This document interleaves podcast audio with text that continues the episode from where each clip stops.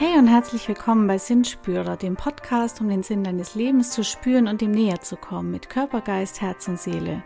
Ich freue mich sehr, dass du wieder hier mit dabei bist. Mein Name ist Heidi Marie Weng. Ich bin Coach, Autorin und Sinnerforscherin.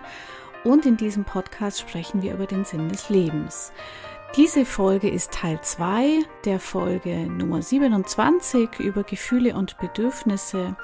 Und da haben wir über Emotionen, Gefühle, Bedürfnisse und ihre Funktion gesprochen, einiges an Theorie.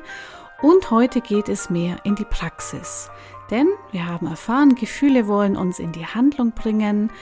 Hm, es ist gut, wenn wir nach unseren Bedürfnissen schauen, damit wir im Leben besser klarkommen. Vieles ist nicht so greifbar. Und heute spreche ich darüber, welche drei Hauptprobleme wir mit Emotionen haben. Und ich zeige dir neun Wege für einen gelasseneren Umgang mit deinen Gefühlen. Viel Spaß bei dieser Folge.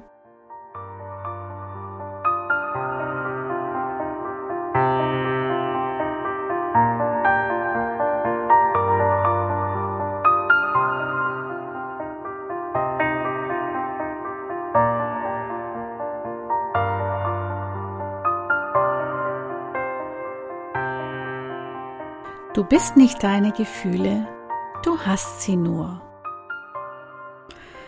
Ja, also mit Emotionen, Gefühlen ist das ja so eine Sache. Die sind nicht greifbar, die Bedürfnisse, die dahinter stehen, sind vielleicht auch nicht greifbar. Das heißt, hier haben wir eine große Lebensaufgabe, nämlich zu reflektieren und vor allem reinzufühlen. Ein sehr umfangreiches Thema, deswegen habe ich dazu auch zwei Folgen jetzt aufgenommen. Und wenn wir uns unserer Emotion bewusst werden, dann können wir uns mit ihnen auseinandersetzen, sie etwas besser vorhersehen und damit künftige Emotionen auch umwandeln und so vielleicht auch mehr Leichtigkeit in unser Gefühlsleben bringen. Und darum soll es heute gehen. Ich habe in der letzten Folge, Folge Nummer 27 zu Gefühlen und Bedürfnissen, viel über psychologische Grundlagen erzählt. Wenn du die noch gehört hast, dann mach das gerne noch. Und ja, Gefühle, Emotionen, wie entstehen Gefühle, was sind die Vorgänge im Körper, darüber haben wir gesprochen. Wir haben über das innere Kind gesprochen, also dass wir als Kinder ein Selbstkonzept bilden, wie wir in Verbindung zu dieser Welt stehen und dass dieses Selbstkonzept ja nicht objektiv ist. Wir haben über primäre und sekundäre Emotionen gesprochen und sind auch auf die vier Grundbedürfnisse der Konsistenztheorie von Klaus Grave eingegangen, nämlich dem Bedürfnis nach Bindung, dem Bedürfnis nach Kontrolle und Autonomie, dem Bedürfnis nach Selbstwert und dem Bedürfnis nach Lustgewinn und Unlustvermeidung. Und wir gucken, dass wir heute alles so nochmal zusammenbringen. Also, wie hängt das alles zusammen? Meine Gefühle zeigen mir, ob für mich alles in Ordnung ist. Das heißt, wenn ich etwas fühle, was sich unangenehm anfühlt, dann möchte mir mein Gefühl sagen, irgendetwas stimmt da nicht. Und deswegen sind wir gut beraten, auf unsere Gefühle zu hören. Ich möchte jetzt mal eine Hypothese hier anbringen. Und zwar die Hypothese, dass die meisten Missstände dieser Welt darauf gründen, dass wir mit unseren Gefühlen nicht adäquat umgehen können wenn wir mit unseren Gefühlen besser umgehen könnten oder sogar verwegene Annahme, es besser lernen würden, übers Elternhaus, über die Schule, über die Religion vielleicht, über die Gesellschaft, wenn wir besser lernen würden, mit Gefühlen umzugehen, die anzunehmen, ja, wenn wir lernen würden, wie kann ich aus einem unangenehmen Gefühl meine Bedürfnisse ableiten, die da in dem Moment nicht erfüllt sind und wie kann ich in die Erfüllung dieser Bedürfnisse gehen, wie kann ich meine Bedürfnisse ausdrücken, dann würde unsere ganze Welt ganz anders aussehen. Wie gesagt, eine Hypothese. Aber wenn wir uns so die Missstände anschauen, ich sage jetzt mal Krieg, Konflikte, Auseinandersetzungen, Ungerechtigkeit, Hunger, Machtspiele, übertriebener Konsum, höher, schneller, weiter. Das alles gipfelt natürlich jetzt auch in die Klimakrise, der wir uns mittendrin befinden. Ja, wie entsteht das alles? Ich könnte jetzt sagen, heruntergebrochen, das alles auf unsere inneren Kinder und damit auf unsere Schattenthemen zurückzuführen ist, um die wir uns nicht kümmern. Denn Basisemotionen wie Angst, Wut, Trauer, Scham, die sind in uns und damit auch in vielen Menschen, die Einfluss und Macht besitzen, sind diese Emotionen eingeschlossen vielleicht und führen dann auch mitunter zu verrückten Handlungen, um sich besser zu fühlen. Also beispielsweise, ich brauche immer mehr Besitz, immer mehr Land, immer mehr Rohstoffe, immer mehr Geld, um mich sicher zu fühlen, weniger Angst zu haben. Ich brauche Veränderungen im Außen, damit ich mich sicher fühlen kann, damit ich mich nicht schämen muss vor anderen. Wenn ich mir selbst nicht genüge, dann muss ich vielleicht ständig Anstrengungen betreiben, um wichtig zu sein und allen zu zeigen, dass ich etwas wert bin. Ja, also ein klassisches Phänomen unserer Leistungsgesellschaft. Ja, und wenn man mal so die Nachrichten anschaut, dann könnte man schon denken, die Machthaber dieser Welt spielen und werfen mit Bauklötzen im Sandkasten, ja, so wie die sich manchmal verhalten. Nur, dass es eben leider keine Bauklötze sind, sondern Panzer, Atomwaffen, Satelliten und so weiter. Natürlich gibt es nicht nur Missstände, es gibt auch viele, viele wundervolle Dinge. Also es ist auch gut, den Fokus auch immer von den schlechten Dingen wegzuwenden und sich hinzuwenden zu den schönen Dingen.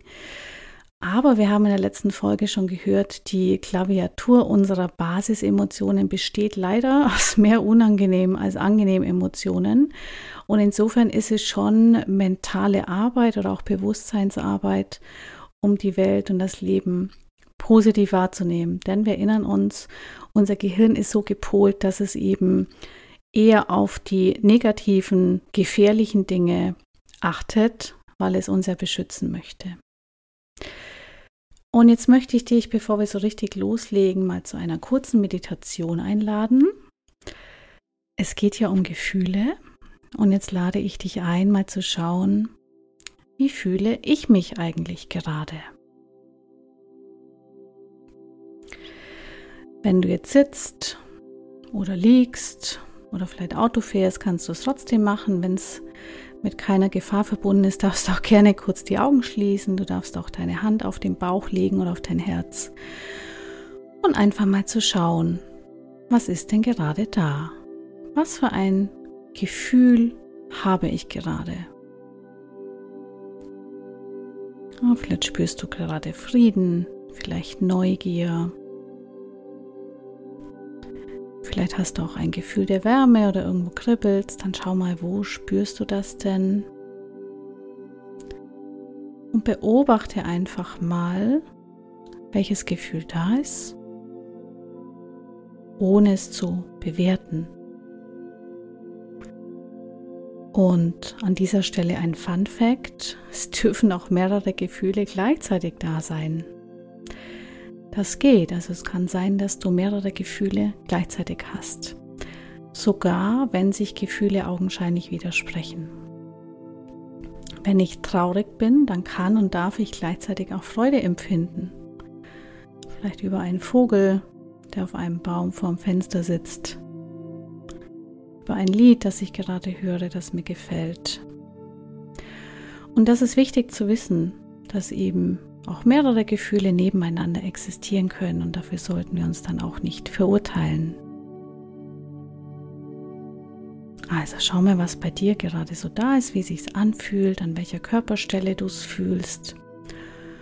Einfach nur beobachten und nicht bewerten, ob es jetzt gut oder schlecht ist oder dich gar dafür zu verurteilen. Und wenn du jetzt reingespürt hast, dann darfst du die Augen gerne auch wieder öffnen. Darfst sie auch geschlossen halten, wenn du weiter mit geschlossenen Augen zuhören möchtest. Was sind denn jetzt drei grundlegende Probleme mit Emotionen? Also das erste Problem, das ich so identifiziere, ist, ist es frische Pizza oder gefrorene Pizza? Was meine ich jetzt damit? Also wir haben keine eindeutige Möglichkeit, bei einer erlebten Emotion zu erkennen, ob sie gerade neu entstanden ist oder ob es sich um ein ganz altes Gefühl handelt. Äh, du erinnerst dich, wir haben so Schubladen, so ein Schubladensystem, die sogenannten Schemata, die in unserer Nervenstruktur verankert sind.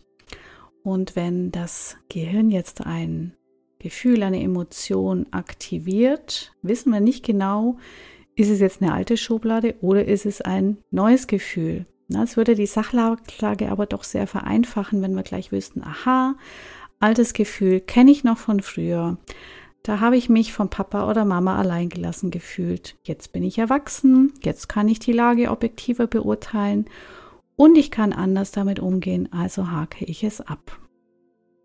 Aber eine Emotion ist dann wie die Pizza aus der Tiefkühltruhe, die sieht nämlich ganz frisch aus. Und es gibt keine eindeutige Möglichkeit, um an sich selber festzustellen, ist das eine ganz alte Emotion oder wo kommt jetzt eigentlich her? Und das kann eben ziemlich verwirrend sein, weil das Gefühl auch auftreten kann, es überrollt uns wie eine Welle. Wir wissen gar nicht, wo diese Emotion herkommt, was wir damit tun sollen. Und gerade wenn es sehr intensiv ist, dann ist es aber doch oft ein Anzeichen. Also wenn eine Emotion sehr stark ist, sich sehr tief anfühlt, ja, wenn du das Gefühl hast, die geht ganz tief rein oder ist vielleicht so wie ein schwarzes Loch sogar in deinem Körper. Wenn sie nicht so schnell beziehungsweise einfach weggeht, äh, dann ist das oft ein Zeichen für ein sehr altes Gefühl. Also frische Pizza oder gefrorene Pizza. Altes Gefühl, neues Gefühl. Das zweite Problem, Hauptproblem, wir denken, wir sind unser Gefühl. Ja, deswegen auch eingangs mein Satz, du bist nicht deine Gefühle, du hast sie nur. Aber eben Emotionen, Gefühle, also wir erinnern uns nochmal, Emotionen sind Gefühle, kognitive Prozesse zusammen mit der körperlichen Reaktion. Und die sind sehr vereinnahmend und dadurch identifizieren wir uns auch komplett mit ihnen. Die beherrschen uns körperlich. Also wenn da Symptome dazu kommen wie Herzklopfen, Herzrasen, Schwitzen, Angst, Kummer, körperliche Schmerzen, vielleicht sogar bei Gefühlen, oder ich mich noch gedanklich im Gedankenkarussell befinde, dann habe ich das Gefühl, vielleicht ich stecke fest, ich komme nicht mehr raus, ich fühle mich beherrscht von dieser Emotion, ich verliere mich, ich verliere die Kontrolle, ich fühle mich hilflos, ich fühle mich ohnmächtig. Und das kann sich so überwältigend anfühlen, auch in unserem Körper, in unserem Kopf, in unseren Gedanken, dass wir wirklich denken, wir sind das Gefühl. Und dazu hilft vielleicht das Wissen, dass Gefühle kein Dauerzustand sind, sondern wir können etwas gegen sie oder besser gesagt für sie unternehmen. Denn Gefühle möchten uns ja etwas zeigen, aber was das ist, müssen wir eben selber herausfinden. Also in diesem Sinne laden Sie uns auch dazu ein, Detektiv zu spielen. Was will mein Gefühl mir sagen? Was möchte ich? Auf welches Bedürfnis macht mich das Gefühl aufmerksam? Und da hilft es auch manchmal, es mit Humor zu nehmen. Meine Tochter hat vor einiger Zeit einen Kinderreim aus der Schule mitgebracht. Den finde ich sehr witzig. Den möchte ich euch mal kurz hier aufsagen. Ein Gefühl ist wie ein Furz, mal lange und mal kurz. Manchmal ist es auch wie Fieber, ist zwar doof, doch geht vorüber. Ich finde es toll, dass meine Tochter das in der Schule schon lernt. Wir haben uns auch darüber unterhalten und gerade auch in Alltagssituationen, ja, kommt uns dieser Spruch da mal über die Lippen, wenn vielleicht auch etwas gerade schwer ist oder sich schwer anfühlt, wenn da Traurigkeit ist, wenn da Angst ist. Und dann holen wir uns damit in die Gegenwart zurück und sagen uns mit diesem Spruch eben, okay, ist zwar jetzt wirklich doof, aber es geht vorbei. Also Gefühle ziehen durch uns durch. Ja? Und wir sind nicht unser Gefühl die ziehen durch, aber wir sind ja viel mehr als nur unser Gefühl. Es fühlt sich nur so an, als würde es uns überwältigen. Aber wir können da bewusst aussteigen. Also auch diese Opferrolle, die wir da vielleicht einnehmen, dass das Gefühl uns beherrscht, da können wir bewusst aussteigen. Und damit kommen wir zum dritten Problem, denn wir müssen uns selbst um unsere Gefühle kümmern. Also das erfordert Arbeit. Wie du vielleicht schon gemerkt hast, vor Gefühlen können wir nicht davonlaufen. Ja, es geht nicht.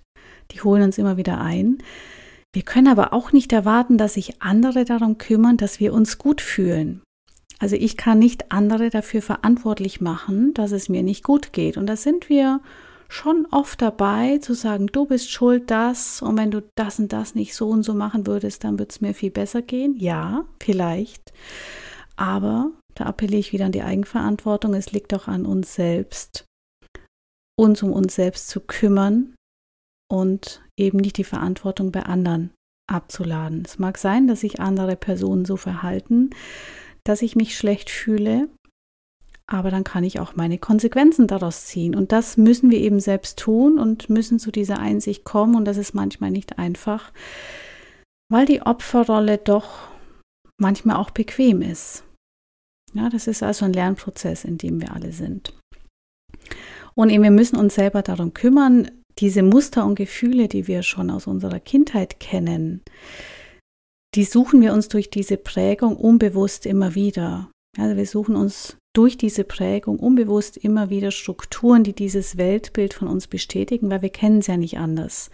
Auch wenn das vielleicht schlimme Erlebnisse waren oder wir in der Kindheit äh, nicht immer gute Phasen hatten, dann kennen wir sie doch und wir verharren dann oft lieber in unbequemen, unschönen Lebensumständen, anstatt uns neu zu orientieren, einfach weil wir es nicht kennen. Ja, weil wir in unseren Gewohnheiten lieber festhalten. Und ich habe auch in der letzten Folge davon gesprochen, um bestimmte Gefühle nicht mehr fühlen zu müssen, ziehen wir uns auch eine Rüstung an, die uns dann zwar vor gewissen Gefühlen beschützt, aber wir können dafür vieles anderes dann nicht richtig wahrnehmen und auch andere Menschen haben es schwerer damit, uns nahe zu kommen und uns zu verstehen. Also als Beispiel, das hatte ich letztes Mal auch genannt. Ein Kind wird oft allein gelassen, fühlt sich allein gelassen, obwohl die Eltern physisch anwesend sind, fühlt sich nicht wahrgenommen über einen längeren Zeitraum.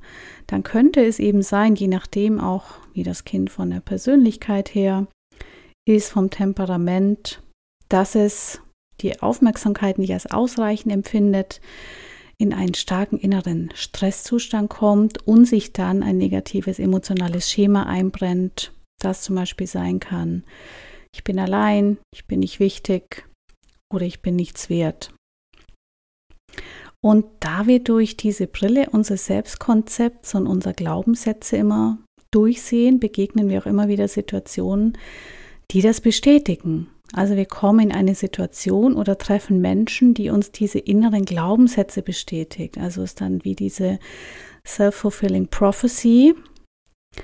Als Beispiel, wenn ich gelernt habe, dass ich etwas wert bin, also ich bin wertgeschätzt worden von meinen Eltern, von meinem Umfeld, dann werde ich diese Erfahrung immer wieder machen, weil meine Brille, die ich aufhabe, dementsprechend eingestellt ist. Ich komme gar nicht auf die Idee, dass mich jemand wertlos finden könnte, weil ich eben so geprägt bin, ich bin etwas wert. Und selbst wenn sich jemand so verhält und mir vielleicht zeigt, dass ich für ihn nicht so viel Wert habe, dann beziehe ich es gar nicht unbedingt auf mich persönlich oder habe eher dann äh, auch den Mut, mich zu distanzieren und das perfide eben daran ist, wir spulen dieses Muster ab und diese selbsterfüllende Prophezeiung, auch wenn uns das gar nicht gut tut, weil es ja eben unbewusst abläuft. Und dann kann es eben so scheinen, als würden wir immer dieselben Dinge, Probleme oder Menschen, Menschentypen magisch anziehen. Ja, also um beim Beispiel zu bleiben, ich bin nichts wert. Ich habe dann diese Brille auf und nehme sehr sensibel Situationen wahr, wo ich auch wirklich das Gefühl habe, dass ich nichts wert bin. Also auch wenn andere Personen mir dieses Gefühl gar nicht vermitteln wollen, dann interpretiere ich es oft falsch. Oder ich gerate auch eher an Personen, die mich schlecht behandeln, also die mich behandeln, als wäre ich nichts wert, weil ich es so kenne aus dem Elternhaus, aus dem näheren Umfeld und immer wieder den Versuch mache, das zu ändern. Ja, mir denke, wenn ich es jetzt schaffe, einen Menschen, der mich schlecht behandelt, davon zu überzeugen, dass ich etwas wert bin, dann habe ich den Beweis dann bin ich so richtig was wert. Ja, dann kann ich meine Geschichte umschreiben. Wir laufen also in dieser Rüstung durch die Welt, kommen immer wieder genau in die Situation wo wir die Rüstung anscheinend auch dringend brauchen, weil ich kenne es ja nicht anders. Und unbewusst ist das Schema vielleicht sogar so verankert, dass ich als Person was anderes gar nicht leben kann. Und dafür gibt es viele Beispiele. Also vielleicht hast du dich auch schon mal gefragt, warum komme ich immer wieder in bestimmte Situationen, die sich ähneln. Ja, das gleiche in Grün, das gleiche in Blau, das gleiche in Rot, immer dasselbe Muster. Vielleicht wirst du immer wieder mit Ablehnung konfrontiert, in der Familie, in Partnerschaften, in Freundschaften, im Job. Das ist jetzt mal nur ein Beispiel. Wenn du immer wieder ähnliche Erfahrungen machst und dir schon gedacht hast, kann doch nicht sein, nicht schon wieder, dann ist das ein Zeichen, dass du da mal genauer hinschauen solltest. Und die gute Nachricht, es muss nicht immer so bleiben, denn ich kann eben schon als Kind, als Jugendlicher, als Erwachsener auch lernen, dass das Gegenteil der Fall ist, also dass ich etwas wert bin, dass ich schöne zwischenmenschliche Beziehungen leben kann. Und man kann diese Schemata zwar nicht ganz auflösen, aber dann doch auf eine Ebene bringen, mit der ich als Person gut umgehen kann. Also ich kann lernen, meine Rüstung abzulegen oder sie zumindest nicht als festen Bestandteil zu sehen, der mich nonstop an anderem Erleben hemmt. Und es scheint so, als würde uns das Leben vielleicht sogar so trainieren wollen, dass wir uns dieser Rüstung bewusst werden und sie dann ablegen können, Schicht für Schicht. Und das können wir eben nicht auf der grünen Blumenwiese, sondern nur in Konfrontation mit unseren Gefühlen. Und die Situationen, die wir erleben, sind quasi die Bühne dafür. Ist jetzt eben so, wenn wir erwachsen sind, lassen sich neuronale Strukturen zu unseren Emotionen nicht so einfach auflösen. Es geht auch nicht einfach durch die Ratio. Also dieser Weg der Prägung, der funktioniert viel automatischer, eben weil das Gehirn noch formbar, viel mehr formbar ist als Kind. Rückwärts ist es dann schlechter. Also dazu bedarf es dann viel mentaler Arbeit, damit sich neue Überzeugungen auch in unserer Gehirnstruktur verankern kann, die alte Festplatte quasi überschreibt. Und das Lernen ist fürs Gehirn anstrengend. Es geht ja nicht nur um das Gefühl, sondern auch um die neuronalen Strukturen, die geändert werden müssen. Man könnte sagen, klassischer Change-Prozess, auf den das Gehirn erstmal keine Lust hat, weil es auch Energie verbraucht und ein Verlassen der Komfortzone aus Sicht des Gehirns immer mit Risiko verbunden ist. Aber es lohnt sich. Hör dazu auch gern meine Folge über Gewohnheiten an, da gehe ich auch näher darauf ein. Welche Mechanismen entwickeln wir jetzt, um mit unangenehmen Gefühlen umzugehen? Also wir wollen gewisse Gefühle nicht spüren, weil sie unangenehm oder schmerzhaft sind. Und ich kann mich aber theoretisch zumindest jederzeit entscheiden, will ich meine Gefühle anschauen oder dagegen ankämpfen. Jetzt haben es unangenehme Gefühle an sich, dass sie noch unangenehmer werden, wenn wir gegen sie ankämpfen.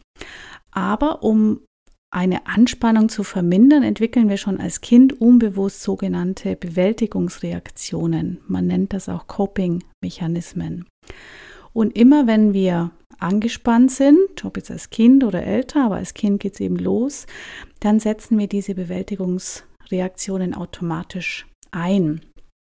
Und die nehmen wir eben ganz oft mit in unser erwachsenes Leben, weil wir lernen ja nichts drüber, also mit diesem Podcast kannst du es lernen, dir darüber bewusster zu werden, aber in der Schule, in der Ausbildung lernen wir oft nichts darüber.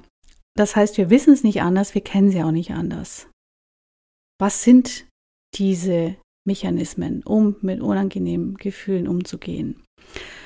Als Beispiel nochmal, meine Eltern vermitteln mir, dass ich nichts wert bin, dass ich nicht wichtig bin. Dann gibt es drei Wege und das gilt immer. Also Erster Weg ist die Erduldung, also ich erdulde etwas, ich halte etwas aus. Das kann hingehen bis zur Unterwürfigkeit, dass ich mich ausnutzen lasse, dass ich mich beschimpfen lasse.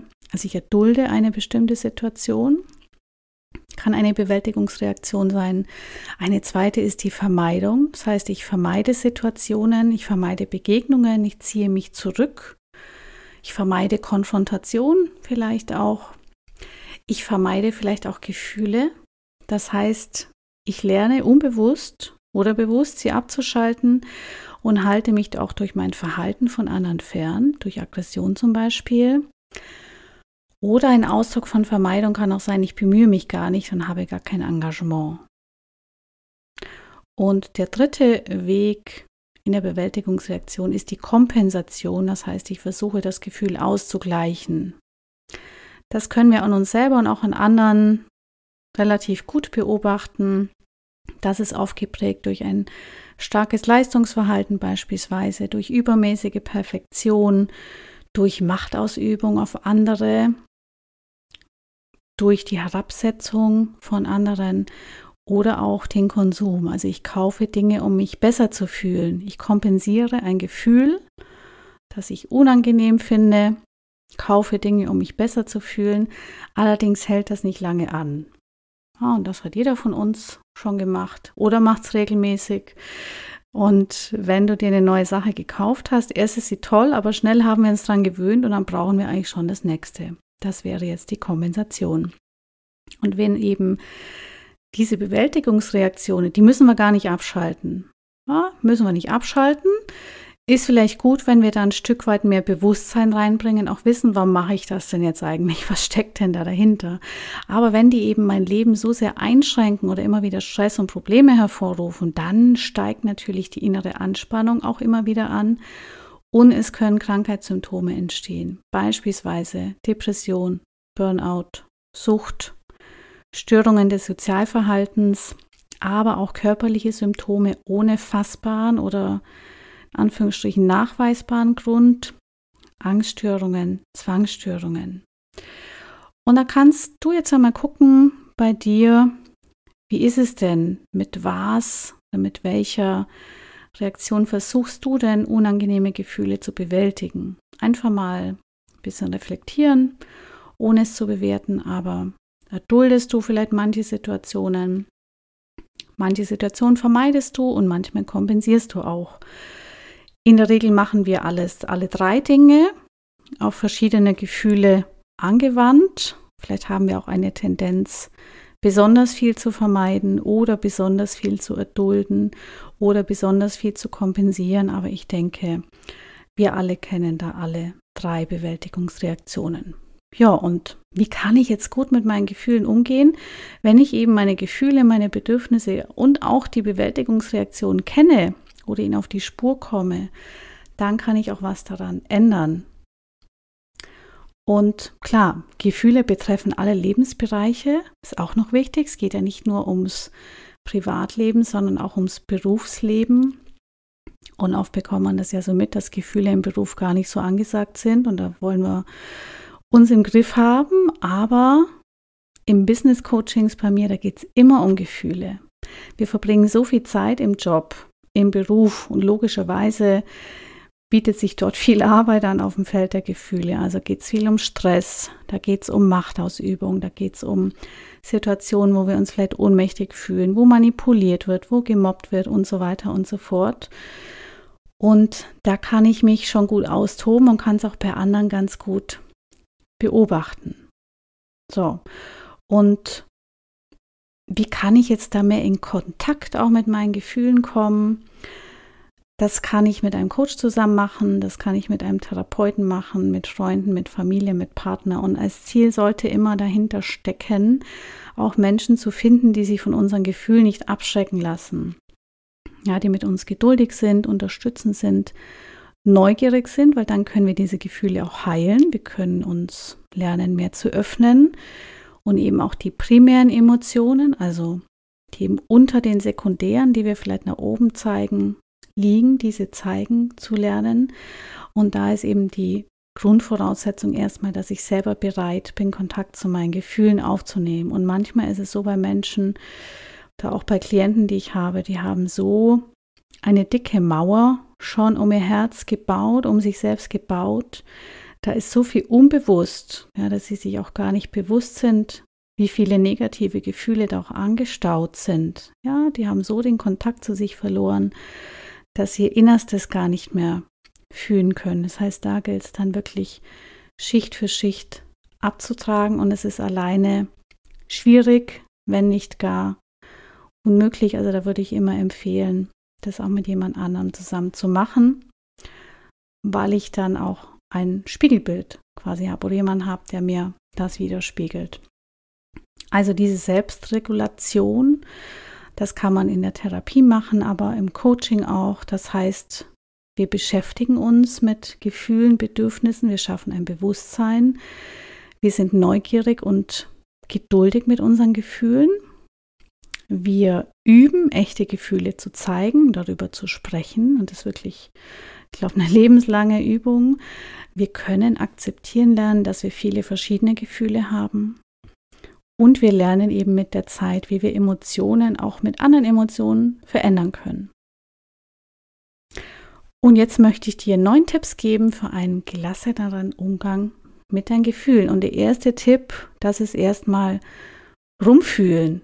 Also, was ist gerade in mir los? So wie wir es vorher gemacht haben, die Augen schließen, zur Ruhe kommen, den Atem spüren, Hand auf den Bauch legen, Hand auf dein Herz legen, erstmal auch den Puls spüren, ja, der Körper, der arbeitet. Und dann mal schauen, was fühle ich gerade, was ist da alles da? Wie fühlt sich gerade an, angenehm, unangenehm? Wie lässt sich das Gefühl beschreiben? Hat es vielleicht auch eine Farbe? Kribbelt es irgendwo? An welcher Körperstelle? Spüre ich es? Sind vielleicht mehrere Gefühle auf einmal da? Einfach mal rumfühlen. Und das ist auch ganz gut, wenn wir das so ein bisschen wie ein Ritual machen. Zumindest einmal am Tag mal zu schauen, was ist denn jetzt gerade da oder vielleicht morgens und abends und irgendwann untertags nochmal. Einfach mal zu gucken. Und da musst du erstmal gar nicht mehr machen. Einfach mal schauen, was ist so da. Natürlich kannst du es gerne aufschreiben. Aber es geht erstmal darum, sich bewusst zu machen, was ist da. Weil was spüren wir oft? Wir spüren dann oft, ja, ich habe Stress oder mir geht es jetzt nicht gut, weil uns das eben besonders auffällt. Und wenn wir uns aber gut fühlen oder positive Gefühle da ist, dann gehen wir immer so gern auch drüber hinweg, ja, weil das ist ja dann normal. Und wir horchen eher noch auf, wenn wir jetzt gerade gestresst sind, verdrängen es dann aber vielleicht gleich wieder. Also insofern rumfühlen, Punkt 1. Punkt 2, Selbstreflexion. Also dann auch das Hirn einschalten, welche Gefühle habe ich denn? Welche Bedürfnisse stehen dahinter? Wie möchte ich damit umgehen?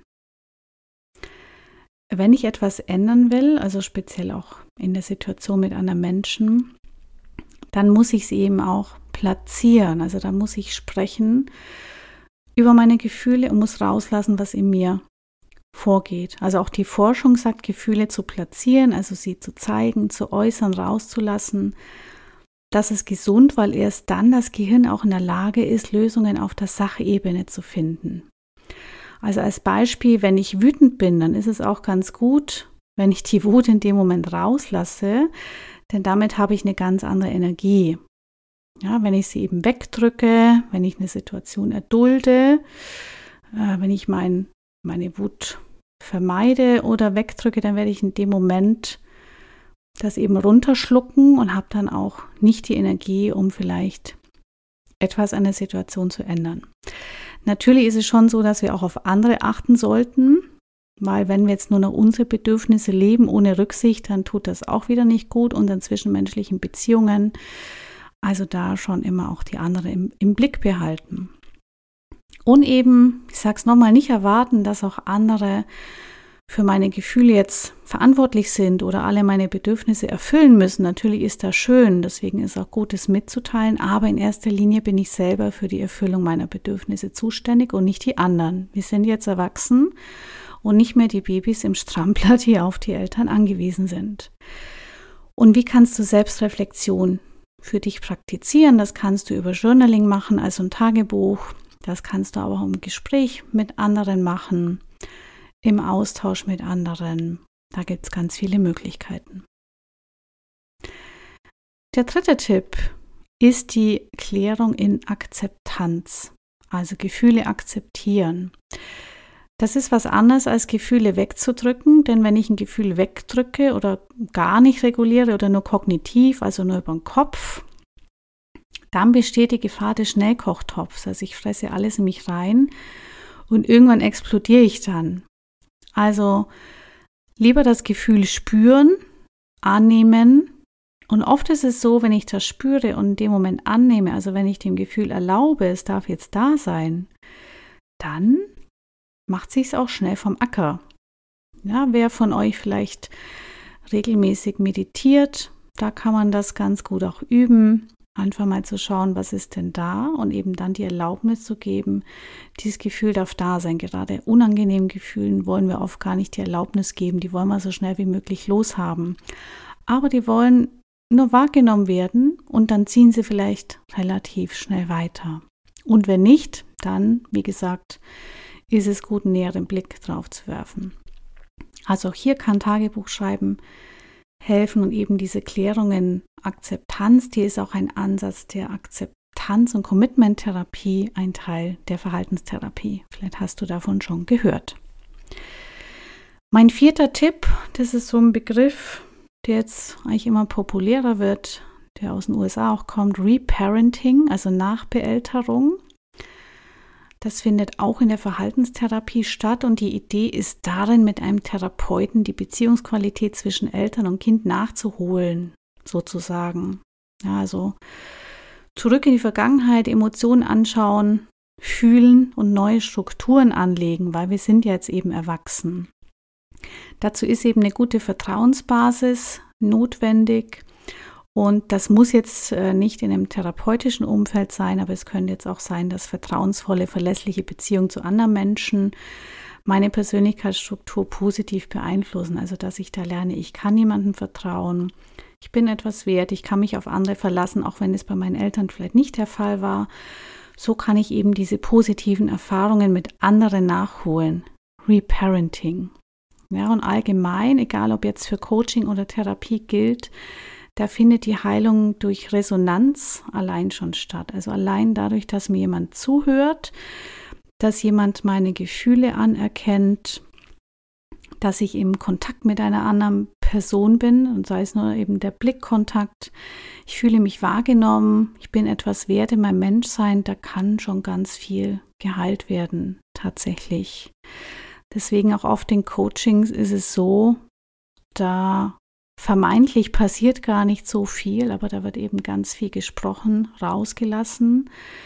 Der Coach hört zu, geht in Resonanz, ne, ist empathisch und da fühlen sich die Klienten einfach deswegen schon viel, viel besser danach, ja, weil sie sich verstanden fühlen. Reparenting. Ja, und Punkt 5 ist die Arbeit mit Glaubenssätzen. Über Glaubenssätze haben wir jetzt schon einiges gehört, die bilden sich auch unbewusst. Und da gilt es erstmal, die zu identifizieren, auch wieder zu gucken, welche Gefühle sind denn da. Wie, ja, welche Glaubenssätze haben sich so in mir verankert? Also sowas wie, ich bin nichts wert, überall wo ich bin, gibt es nur Konflikte, ich kann das nicht, ich schaffe das nicht. Und diese dann durch positive Glaubenssätze zu ersetzen, also quasi die Festplatte neu zu programmieren. Und auch da gibt es verschiedene Möglichkeiten. Ich kann das über mich selber machen, die Glaubenssätze, also auch wieder übers Aufschreiben, übers Reflektieren. Wenn ich mich näher damit beschäftige, komme ich vielleicht in manchen Situationen gezielt auf einen Glaubenssatz, wo ich merke, wow, okay, wo kommt der denn jetzt her? Der fühlt sich ganz alt an. Ja, und dann kann ich das eben auflösen und gibt verschiedene andere Möglichkeiten, also auch wieder Therapie, Coaching, Hypnose zum Beispiel auch. Hypnose kann da ein sehr, eine sehr hilfreiche Methode sein, um so Glaubenssätzen auf die Spur zu kommen. Und ja, bewusst durchs Leben gehen. Also aufpassen, wo äußert sich denn was, wo wiederholt sich denn was. Und dann zu schauen, welcher Glaubenssatz steckt da vielleicht dahinter. Mein neunter Tipp zum besseren Umgang mit Gefühlen ist die sogenannte kognitive Distanzierung oder auch kognitive Diffusion. Was ist damit gemeint? Das ist ein Begriff wieder aus der Akzeptanz- und Commitment-Therapie. Wir lernen unsere Gedanken und Gefühle wahrzunehmen, zu beobachten, zu benennen und uns dann von ihnen zu lösen, also da einen Abstand aufzubauen. Und da kommen wir eigentlich wieder auf das zurück, das wir vorher schon gesprochen haben, dass wir nicht die Gefühle sind, sondern sie nur haben. Also die Gefühle sind zwar da, aber dennoch machen sie uns nicht alleine aus. Das heißt, wir dürfen uns da auch eine gewisse Leichtigkeit aneignen und die Gefühle aus der Distanz beobachten. Also wenn du reingehst in eine Wissenschaftlerrolle und dich als Mensch betrachtest, Mensch, was kommt denn da jetzt für ein Gefühl und für Gedanke? Aha, mh, interessant. Hatte ich diese Woche schon zweimal. Also da, damit komme ich in eine Distanz und eben raus aus der Identifikation im Sinne, ich bin mein Gefühl. Und alleine durch diesen Schritt, ja, den ich da zur Seite gehe und mich selbst mal angucke, was da so abgeht, bin ich schon an einer Distanz und bin nicht mehr so tief in diesem Gefühl drin. Das ist eben sehr gut, um die Perspektive zu wechseln. Vielleicht auch das Ganze ein bisschen mehr mit Humor zu nehmen, mit einem Augenzwinkern und diese kognitive Distanzierung oder Diffusion heißt eben nicht, dass Gefühle unter den Teppich gekehrt werden. Weil wenn wir das machen, dann ist das Knäuel irgendwann so groß, dass der Teppich eine riesen Beule hat und es gar nicht mehr verdecken kann. Sondern wie gesagt, ich nehme die Gefühle wahr und die Gedanken, ich beobachte sie, ich benenne sie auch und schaue, dass ich da einen Schritt zur Seite gehe und sie mit etwas mehr Abstand betrachten kann. Der siebte Tipp, um besser mit Gefühlen umzugehen. Es gibt verschiedene Klopftechniken, um den Körper zu entspannen. Vielleicht hast du von Klopftechniken schon mal gehört. Da gibt es verschiedene, zum Beispiel die MET, die Meridian Energietechnik, Klopftherapie oder auch die Emotional Freedom Technik, EFT, Klopfakupressur auch genannt.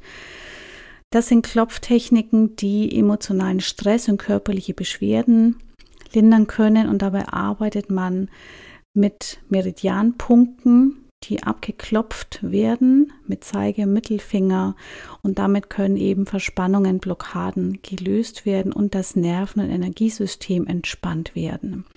Und dem zugrunde liegt das Meridiansystem der traditionellen chinesischen Medizin. Man kann dann so damit arbeiten, dass man zusammen mit der Klopfakupressur auch einen Leitsatz oder einem Problem beschreibt, eben mit belastenden Glaubenssätzen auch arbeitet. Zum Beispiel, ich bin nicht gut genug, ich bin zu schwach. Und mit diesen negativen Gedanken über mich selbst und die Welt bekommen die durch die Klopftechnik mehr Raum, werden nochmal überprüft und ich arbeite damit eben nicht nur auf der mentalen Ebene, sondern es wird auch mein Körper, mein Energiesystem, mein Unterbewusstsein mit einbezogen. Und so kann dann eine ganzheitliche Transformation auch stattfinden. Wenn dich das interessiert, google da gerne mal nach, gibt es auch viele Bücher drüber. Also entweder EFT Klopftechnik oder MIT Klopftechnik. Kann man auch ganz leicht selber machen. Ja, aber kann man eben auch mit professioneller Unterstützung anwenden oder im Video gucken, wie es funktioniert. Das ist auf jeden Fall auch ein guter Tipp, wie ich finde. Ja, mein achter Tipp ist, so einfach gesagt, Gefühle und Bedürfnisse mitteilen, aber letzten Endes führt da kein Weg dran vorbei, denn nur so können wir auch verstanden werden. Andere Menschen sind keine Hellseher, auch wenn wir das oft erwarten. Es wäre natürlich schön, Gefühle und Bedürfnisse mitteilen. Da gibt es Hilfestellungen auch in der Kommunikation, also zum Beispiel in der gewaltfreien Kommunikation, dem Handlungskonzept von Marshall B. Rosenberg wo ich in Ich-Botschaften anstatt in Du-Botschaften spreche. Und nur wenn ich mich selbst besser verstehe, dann kann ich es anderen auch mitteilen. Also auch hier sind wir in der Eigenverantwortung. Und das ist, ja, ist eine lebenslange Übung. Da sind wir wahrscheinlich nie damit fertig. Aber insofern können wir wirklich jede Situation dafür nutzen und weiter über uns und über andere lernen, uns so mitzuteilen, was wir gerade brauchen. So, und mein neunter und damit letzter Tipp ist, dass wir Emotionen auch aktiv beeinflussen können. Vielleicht wissen wir das oft nicht, weil das ist auch etwas, was wir nicht so lernen, aber genauso wie mein Körper auf Gefühle reagiert, kann eben auch meine Körperhaltung, Bewegung, Gesichtsausdrücke meine Gefühle beeinflussen. Körper und Geist sind miteinander verbunden, stehen miteinander in Wechselwirkung und das weiß man inzwischen eben auch aus der Forschung, dass es zum Beispiel bei Traurigkeit helfen kann zu lächeln, sich wieder aufzurichten. Auch bei Stress oder Angst können wir durch eine offene und selbstbewusste Körperhaltung diese Gefühle verringern. Fachlich nennt man das Embodiment. Und wer schon in Seminaren von mir war, dazu mache ich dann oft Übungen. Also wir üben dann mal eine traurige Körperhaltung zu gehen, um positive Sätze zu sagen, wie sich das anfühlt, fühlt sich meistens komisch an. Und andersrum in aufrechter Körperhaltung zu sagen, mir geht es heute schlecht, das glaubt man sich dann selbst gar nicht so. Warum ist das so, wenn wir uns bewusst aufrecht bewegen oder kraftvoll stehen oder uns kraftvoll bewegen, dann werden entsprechende Hormone ausgeschüttet, die meine Körpersprache unterstützen und das wirkt sich eben auch auf meine Gedanken und meine Gefühlswerte aus. Ja, Power Posing gehört da auch dazu. Vielleicht hast du davon schon mal gehört. Also ich gehe in das Gefühl rein, ich fühle mich wie Superman oder Superwoman, stehe mit beiden Beinen fest auf dem Boden, habe die Hände in die Hüften gestellt, mache mich groß, Brust raus und äh, unterstütze das vielleicht noch mit positiven Affirmationen. Wenn ich das eine Weile mache, da fühle ich mich tatsächlich besser. Ja, probiere das gerne mal aus. Also Dinge auch wie Musik, Sport, das spielt ja alles auch mit rein. Ähm, damit fühlen wir uns besser. Und wenn du möchtest, es gibt auch die Übung, ich stelle dich jeden Tag vor einen Spiegel, auch gerne in einer Power-Pose. Schau dir selbst in die Augen und sag dann positive Affirmationen zu dir selbst. Zum Beispiel, ich bin stark, ich bin großartig, schau mich mal an, ich bin die Beste hier, ich bin empfindsam und es ist okay so, ich kümmere mich um mich selbst, ich bin unendlich wertvoll. Also schau dir mal tief selbst in die Augen und man weiß das eben auch aus der Forschung, wenn man das immer wieder macht. Am Anfang kommt man sich vielleicht ein bisschen blöd vor, aber wenn man das immer wieder macht, da bekommt man ganz anderen Bezug zu sich selbst tatsächlich.